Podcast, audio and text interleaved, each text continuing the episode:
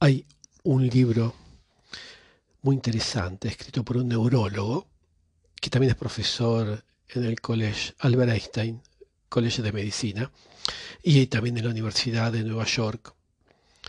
Em,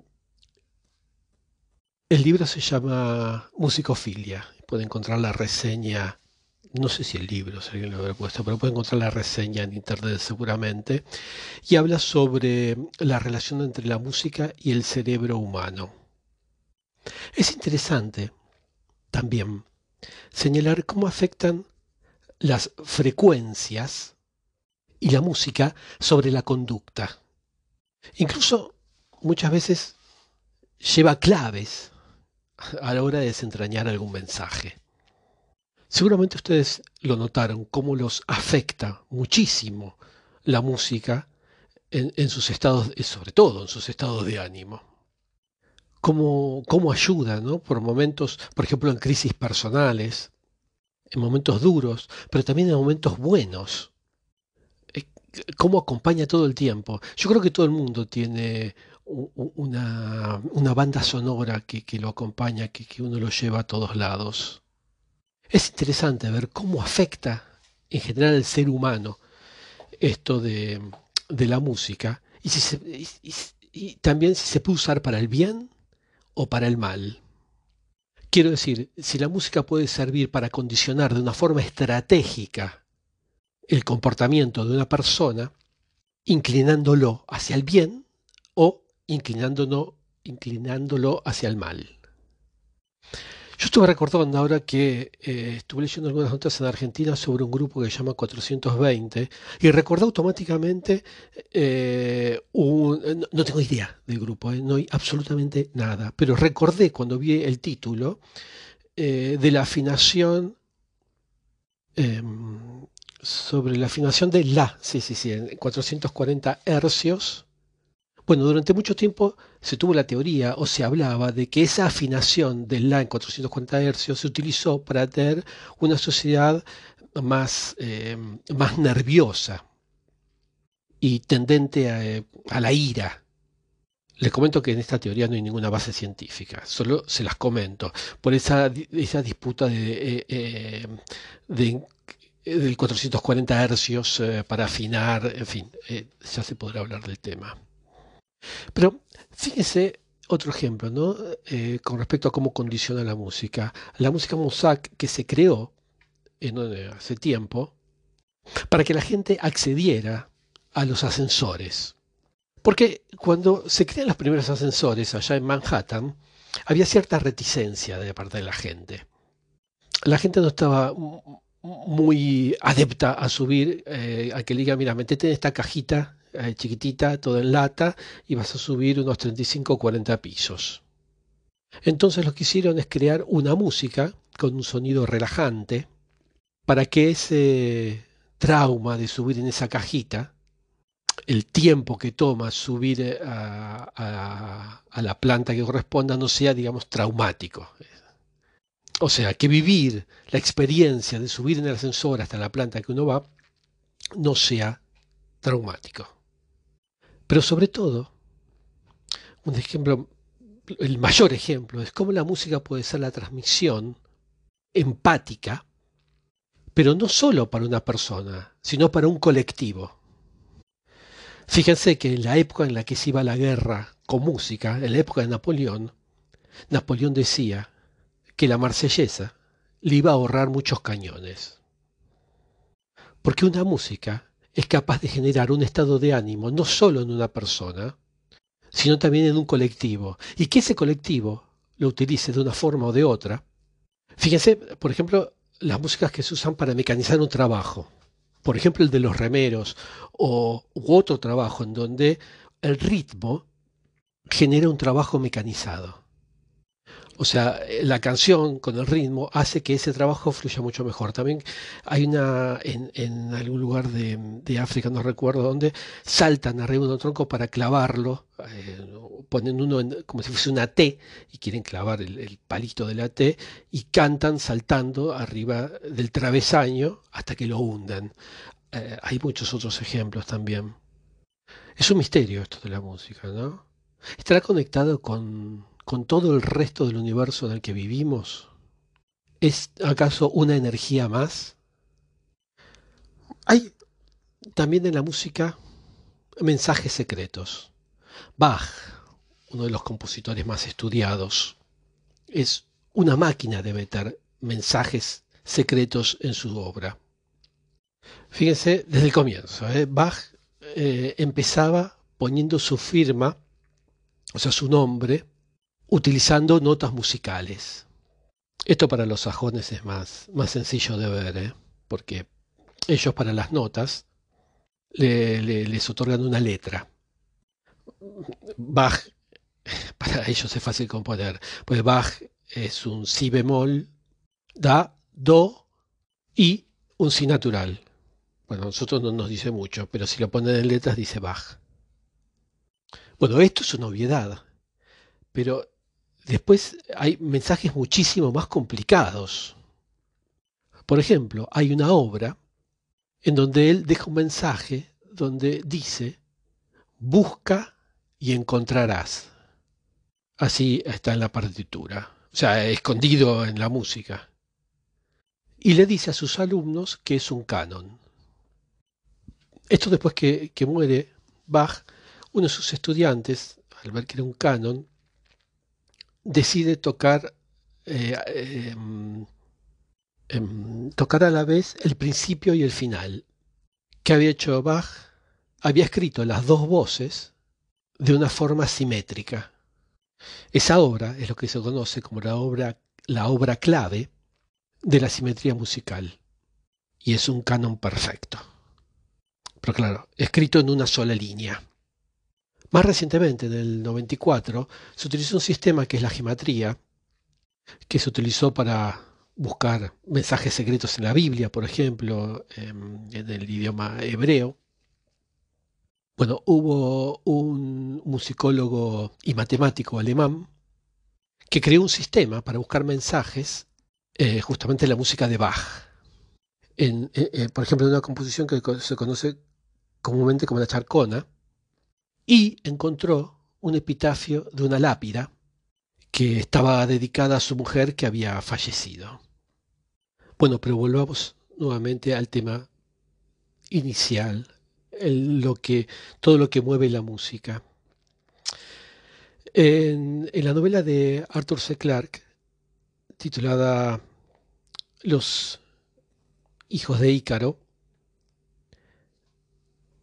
hay unas criaturas que descienden a la Tierra para asistir a un concierto. Estas criaturas, cuando eh, eh, bueno, escuchan un, concierto, em, y lo escuchan muy educadamente, eh, terminan por felicitar al compositor por su ingeniosidad. De todas formas, estas criaturas quedan absolutamente desorientadas. O sea, en realidad lo que hacen es copiar lo que hacían los otros, ¿no? Escuchan educadamente, después aplauden, pero ellos quedan totalmente desorientados. Porque no consiguen entender esto de las sinfonías terrestres. Son para ellos ininteligibles. Ellos no llegan a entender, a comprender qué es lo que le pasa a los seres humanos cuando se produce esta música, cuando escuchan la música, porque a ellos no les pasa nada. En tanto que especie, estas criaturas extraterrestres no tienen el sentido de la música. Si estas criaturas hubiesen continuado investigando en la Tierra, verían que mm, esto que se califica como música eh, no solo es útil a los humanos de, digamos, de una cierta forma, sino que es esencial a los humanos para su existencia. Tengo que comentar que como estas criaturas extraterrestres, hay un pequeño número de seres humanos que están absolutamente desprovistos del equipamiento neurológico que les permite apreciar las tonalidades o las melodías. anedonia, se llama la, esta, esta situación. Pero insisto, el inmenso poder de la música, ese poder que ejerce sobre nosotros, sobre casi todos, salvo esta gente que acabo de nombrar, y los extraterrestres de la novela de Arthur C. Clarke. E. O. Wilson dijo que eh, el musicófilo es una forma de bibliófilo en la medida en la que la música en sí misma es comparable a un ser vivo. Perdón, dije bibliófilo, es biófilo, biófilo. Me confundí. Quisiera, voy a cerrar porque también esto podría tomar, bueno, tal vez agrego otros audios. Escuchar música es una actividad no solamente auditiva, sino también emocional. Y también habría que agregar motriz, porque uno escucha también con los músculos. O mejor dicho, cuando uno escucha, acciona los músculos. Escucha con las orejas, claro.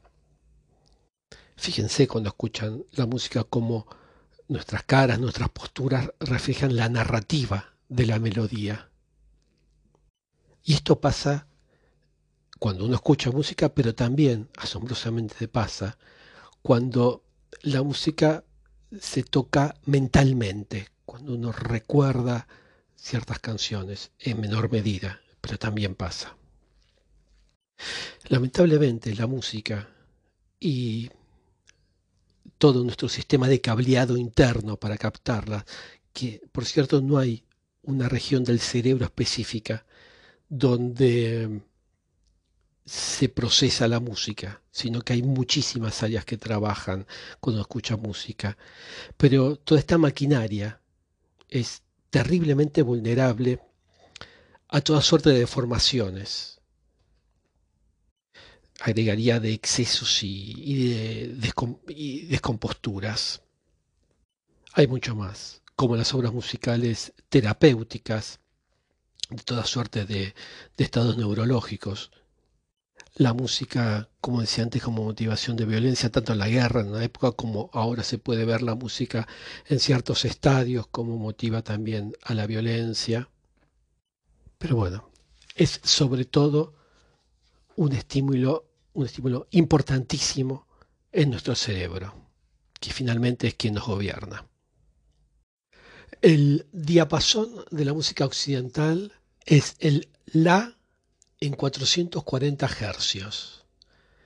Pero, ¿sabían que no siempre se tuvo esta frecuencia? Y que encontrar o coordinarla o unificar, crear el estándar, no solo provocó acalorados debates, sino que tuvo importantes implicaciones políticas. Porque la afinación tenía una importante, era un símbolo importante de con quién coordinaban, con quién se ponían de acuerdo. o sea, en gran medida, ¿cuál era la nación que imponía el orden, que imponía la medida? La que lo haga, el que haga esto iba a tener, iba a parecer como un gesto de, de poder, un gesto político importante.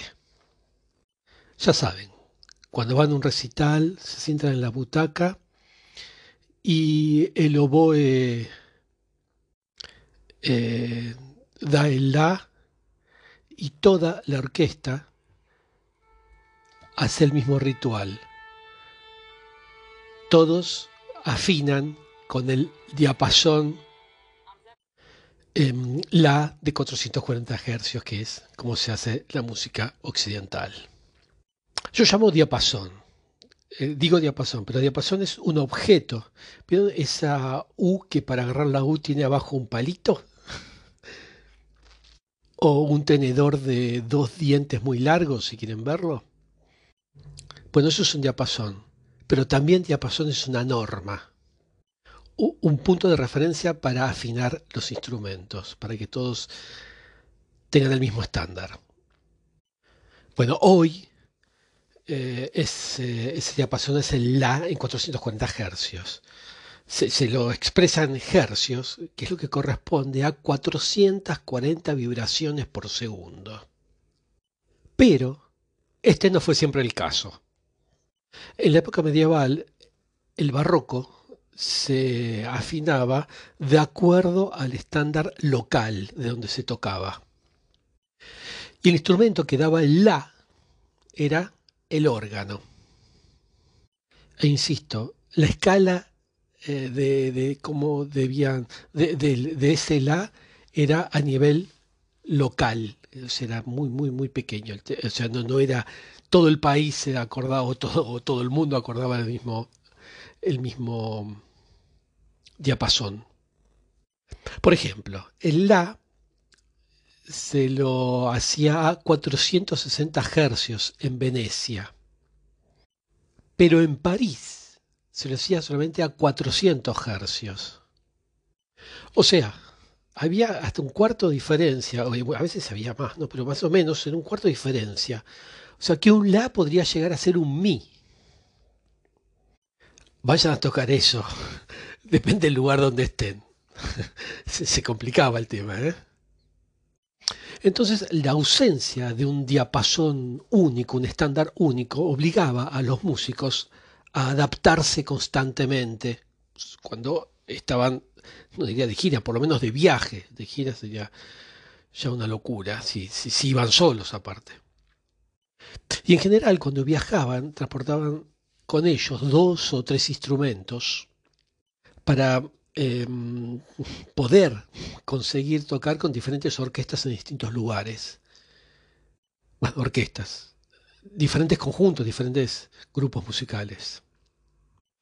Pero viene la revolución industrial y revoluciona todo, incluso la música. Y las salas de conciertos son más grandes y los instrumentos más potentes. Y empieza a haber por esa época una apuesta a la altura del sonido. Empiezan a, subir. Y como resultado, el diapasón sube. Eh, hay una frase, Héctor Berlioz se queja y, dice, lo cito, los músicos no pueden ya atacar ciertas notas que antes eran de uso común. Es por culpa del diapasón. Así, muchos otros músicos también se quejan. Eh, y frente a todas estas quejas, el Estado francés crea una comisión que estaba encargada de parar esta suba del diapasón y eh, fijar el la, la nota la. Bueno, eran miembros de, Bellas Artes y obviamente los más importantes eh, representantes de la música, de la ópera, en fin, etc. Y fijan, esta comisión fija el diapasón francés a 435 hercios. Y esta elección es bastante arbitraria, digamos porque él hacen, hace más o menos una especie de media, de promedio entre los diapasones de distintas ciudades europeas. Pero, ya estamos en 1885, la conferencia de Viena acepta el diapasón francés. Y otros países se suman, eh, como Italia, Hungría, Suecia, Rusia, a este, a este diapasón. Sin embargo, este La a 435 molesta mucho a la comunidad musical. Los luthiers dicen que ese La les hacía perder brillo a, sus instrumentos. Y bueno, había una serie de quejas también sobre este La 435. Pero había otra cosa. Y es que este La francés le faltaba apoyo matemático. Así que en Inglaterra y en Italia hacen una alternativa a, este diapasón. Junto con esto, viene a aparecer en escena una nueva tecnología, que es la radio. Y acá pasa algo sorprendente. los conciertos que retransmitían por radio no estaban afinados en el mismo diapasón. Y, las variaciones de, altura entre cada sonido eran flagrantes. Y aquí llegamos a una parte que a mí me asombró mucho cuando estaba leyendo sobre este tema. En 1919, la Alemania vencida de la, de la Gran Guerra firma el Tratado de Versalles.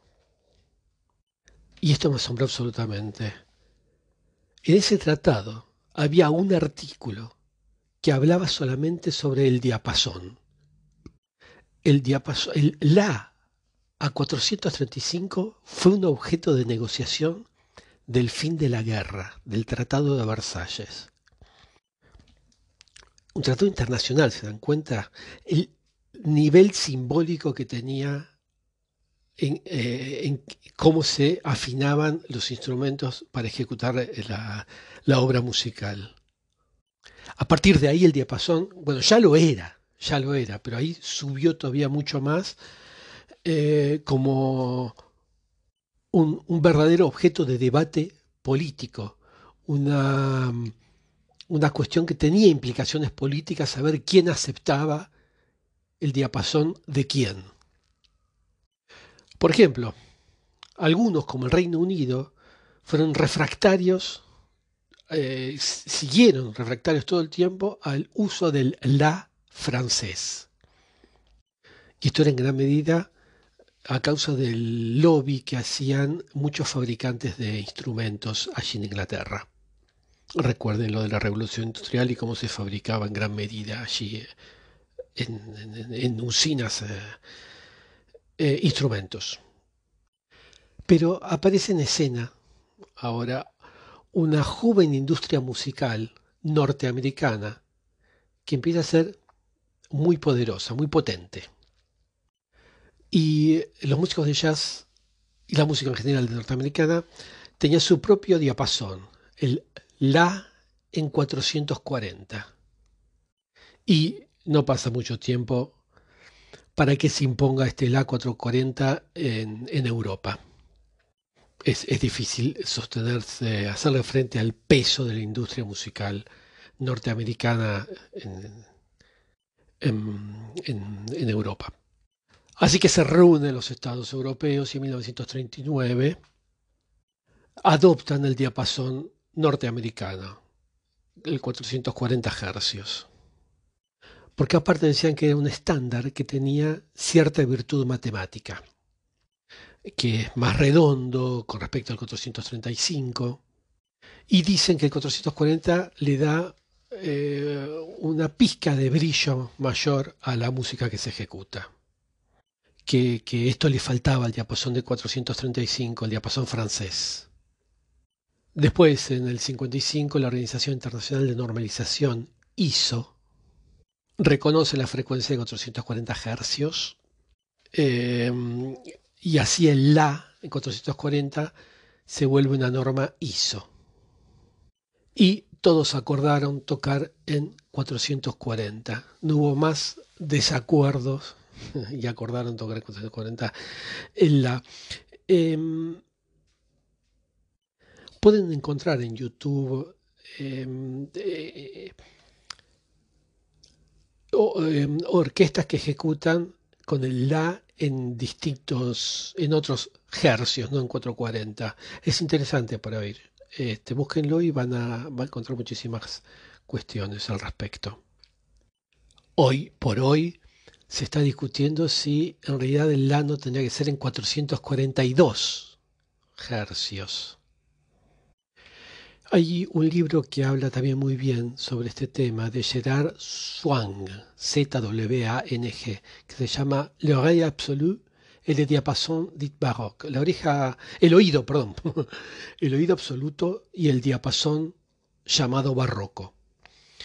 El libro es de 1984 y es muy interesante los que quieran, para los que quieran profundizar sobre este tema.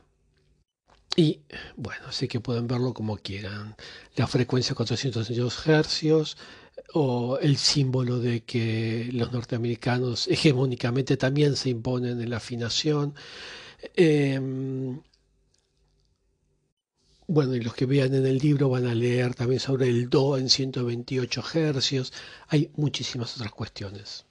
Pero lo interesante para mí es hasta qué punto de pronto un Estado se dedicó a debatir sobre el tema y otros le dieron tanta importancia que hasta fue un artículo del Tratado de Versalles que los obligaron a los alemanes a aceptar. Bien, como voy a hablar de historia durante este año, quisiera aclarar una serie de cuestiones que para mí son importantes, sobre todo para mis amigos ideólogos que me siguen desde hace tanto tiempo y que en realidad todos tenemos alguna ideología Alguna que otra tenemos, vamos. Y eh, por otro lado, eh, los que piensan no tener ninguna ideología, es que eh, en general comparten la ideología dominante. Entonces, digamos que somos todos ideólogos. Y desde, desde este punto de vista, mm, preguntémonos justamente cómo influye esta cuestión de la ideología en la historia y em, más ampliamente todavía, cómo influye en los historiadores, en historia, ¿no? Porque es algo así como el sesgo que, fuerza o tuerce algunas cuestiones que en rigor no, fueron así. Em, porque esto se lo explicaba a mi hija años. En todo caso, lo que se pretende o lo que se quiere es de encontrar un proyecto común con la gente. Esto se llama memoria. Crear eh, en la gente una memoria para tener todos un proyecto común. A ver, podría dar un ejemplo, pero creo, que está claro, ¿no? Vamos a decir, por ejemplo, tales son malos, así que eh, ahora todos vamos a estar empujando para este lado, nadie va a querer esto. Es sobre todo ese maniqueísmo de malos y buenos. ¿eh? Así que se sigue muchas veces estos juegos memoriales, de crear una memoria colectiva. Por ejemplo, con las conmemoraciones, los monumentos, los documentales incluso a veces de manera más general, con algún discurso que, digamos, ese discurso viene a enriquecer la novela nacional. Discurso puede ser de la directora de la escuela o del presidente de la nación, pero que enriquece esa novela nacional, como les decía.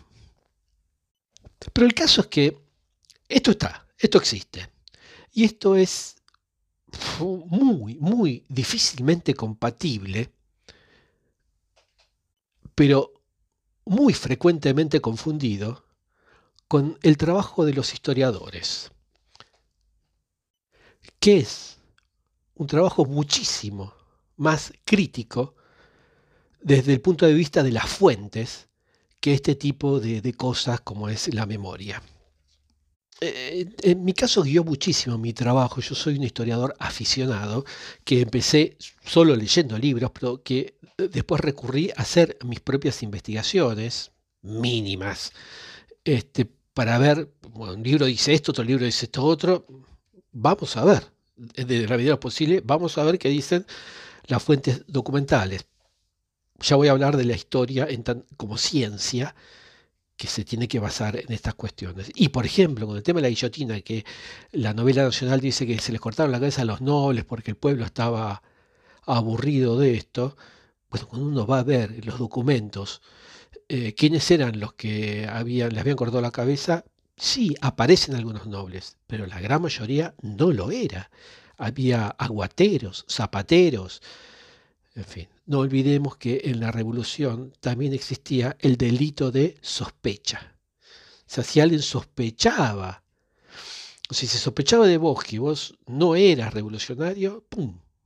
O sea, se dan cuenta, ¿no? Eso, no siquiera hacía, hacía falta pruebas, se sospechaba. Bueno, volviendo al tema.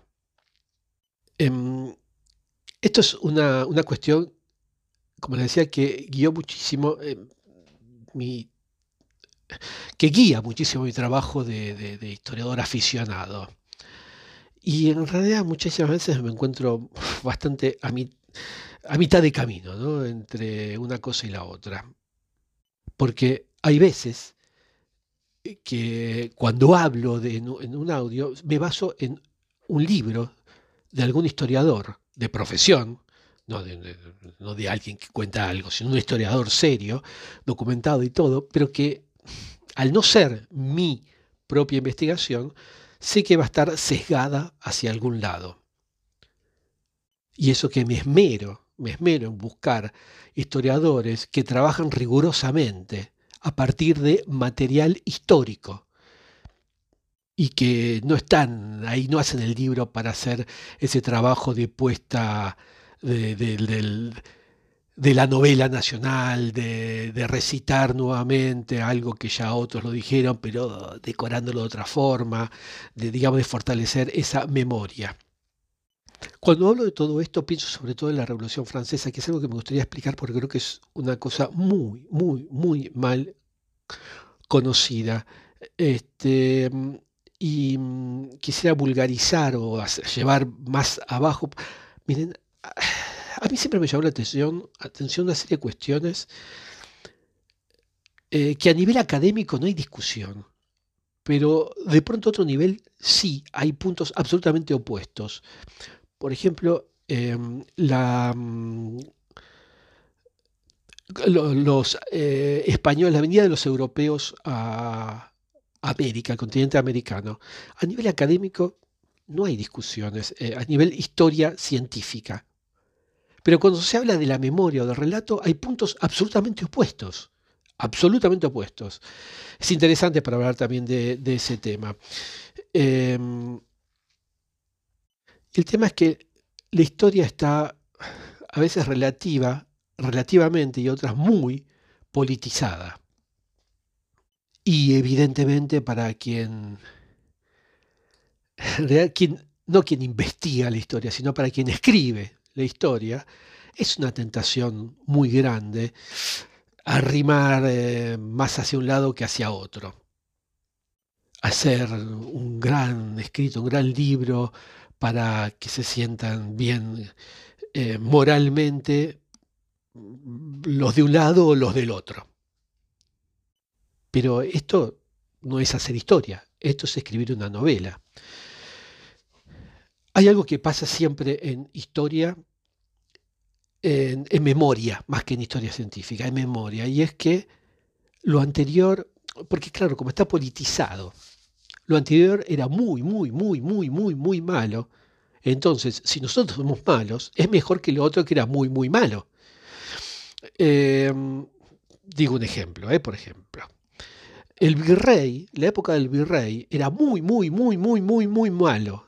Así que toda la desorganización, que vino después y el, el desastre económico y, el, muchísimas otras cosas que sucedieron en distintos virreinatos, era mucho mejor que lo otro, porque creamos la memoria de que lo otro era muy, muy, muy, muy, muy, muy, muy malo. Eh, así pasa actualmente ¿eh? con los gobiernos. El gobierno que se fue, aquí en Francia por lo menos pasa esto y supongo que en cualquier otro país donde escuchen esto también debe pasar. El gobierno que se fue era muy, muy, muy, muy, muy, muy, muy malo.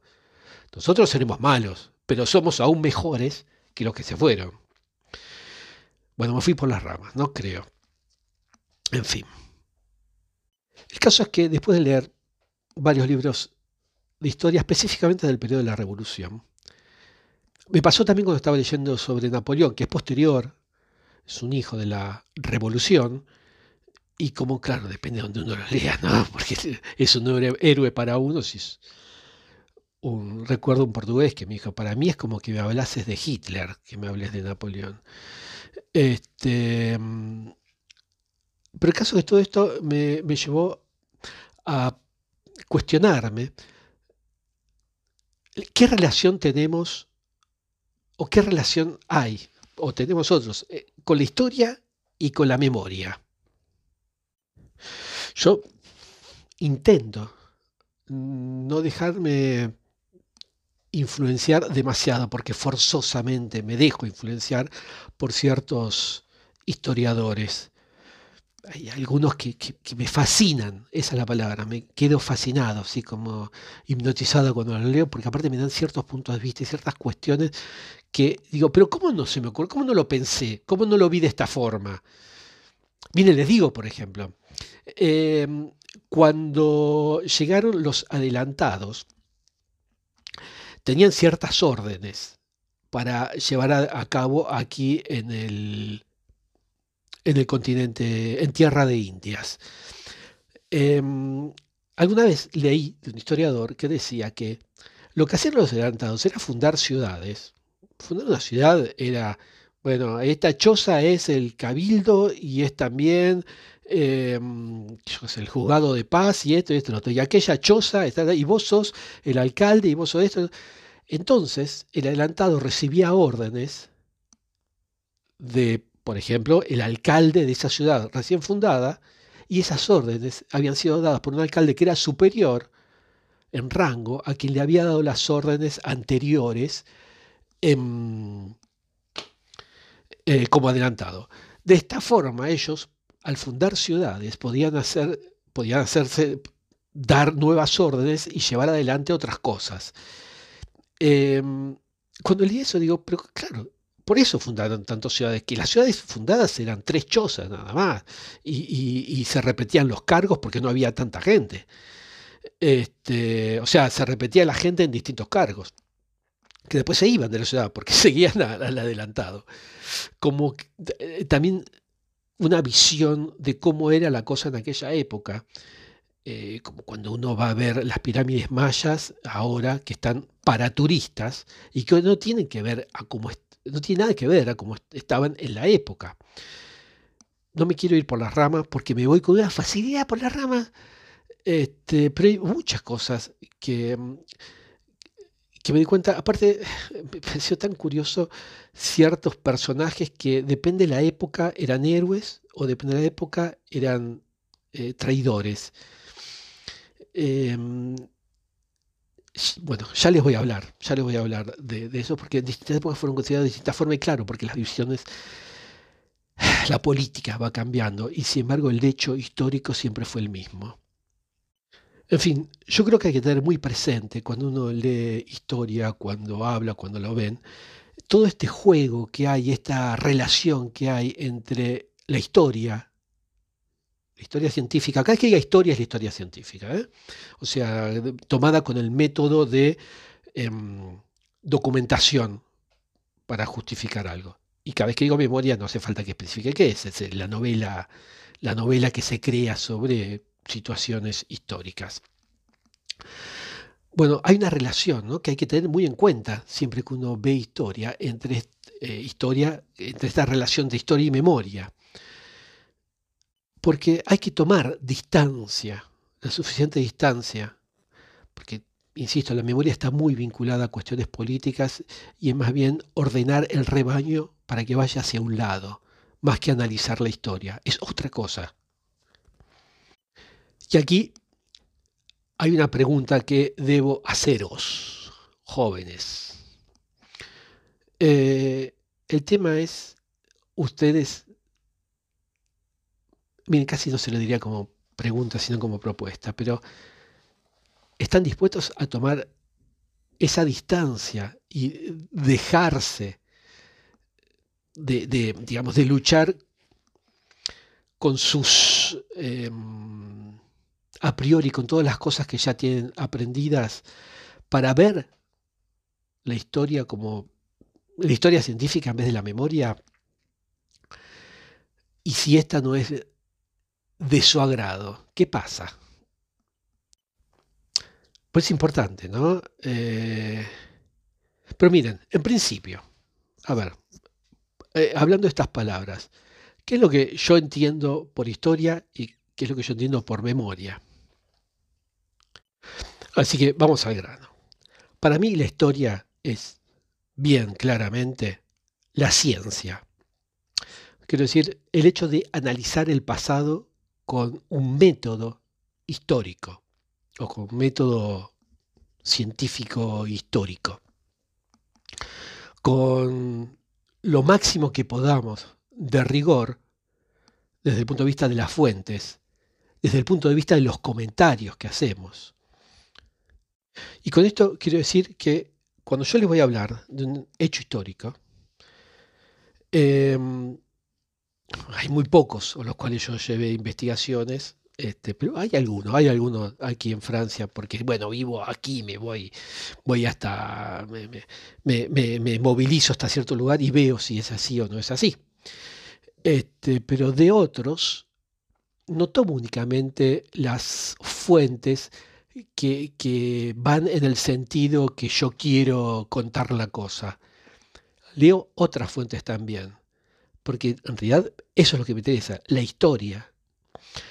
Em, y no me gusta, no quiero transformarla para hacerla entrar en el sentido que yo quiero. Y por eso me mantengo crítico de cara a las fuentes. O sea, no voy a tomar como, como dinero en efectivo, algo que puedo usar inmediatamente, eh, las fuentes que me convienen y criticar mucho a, aquellas que, las fuentes que me molestan. Intento, intento tener la misma distancia hacia todas las fuentes. Eh, comprender que en tal o cual contexto una fuente puede ser mm, puede ser eh, más o menos falseada o a veces totalmente falsa. Y eh, para esto a veces no solo confronto dos autores distintos, sino que me debato científicamente para ver, eh, para resolver la controversia, porque a veces que realmente puntos opuestos. Y este es el principio de, la ciencia en términos generales, ¿no? Y es que uno no está acá para establecer una cosa definitiva.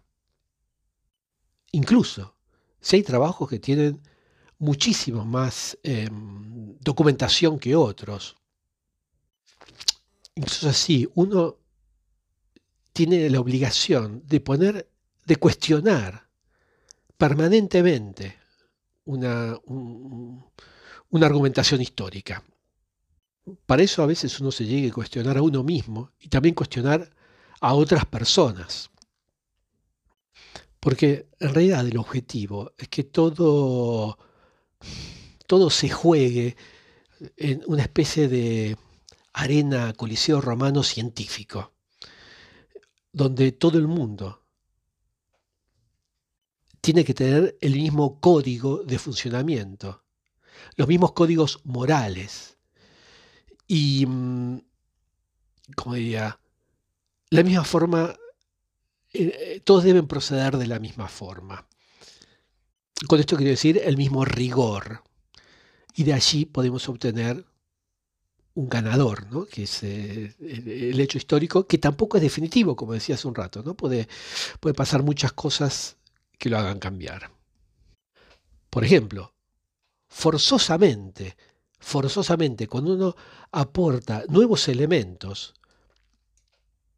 cuando hay nuevas aproximaciones, eh, uno se lo lleva a recuestionarse el trabajo pasado. Y esto, esto no es humillante para esos trabajos pasados. Al contrario, tiene que ser eh, gratificante en el sentido en el que les permite ir todavía más lejos, mucho más lejos. Esto le pasó muchísimo a los historiadores cuando sus carreras duran, qué sé, eh, hasta los 60 años, porque había un punto de vista totalmente diferente en, su campo de, investigación cuando ellos tenían 20 años. cuando tenían 30, cuando tenían 40 y ahora que tienen 60.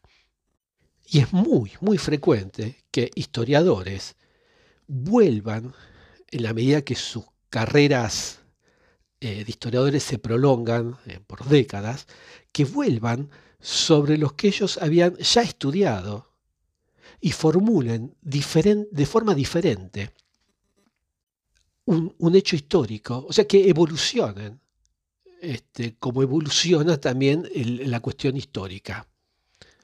Y voilà, eso es lo que es para mí la historia, ¿no? Es una cosa que está siempre en movimiento, evolucionando.